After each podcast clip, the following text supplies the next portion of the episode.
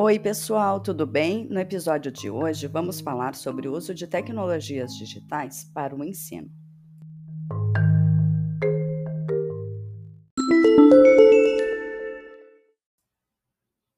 A pandemia provocada pelo novo coronavírus trouxe consigo a necessidade urgente de adaptar o ensino presencial para o ensino remoto.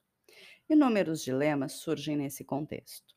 Dentre todos os dilemas, destaco a difícil tarefa de motivar os estudantes no ensino remoto. Nesse sentido, várias ferramentas e tecnologias digitais estão disponíveis para auxiliar o docente nessa tarefa.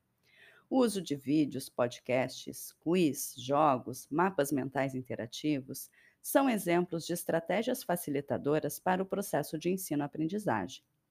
Porém, é importante comentar que essas tecnologias não nasceram com a pandemia. Em outras palavras, elas não são exatamente uma novidade. Isso porque a tarefa de motivar os estudantes para o processo de ensino sempre foi um desafio para todos os professores. Ninguém sabe ao certo quando a pandemia irá acabar e como vai ser o novo normal.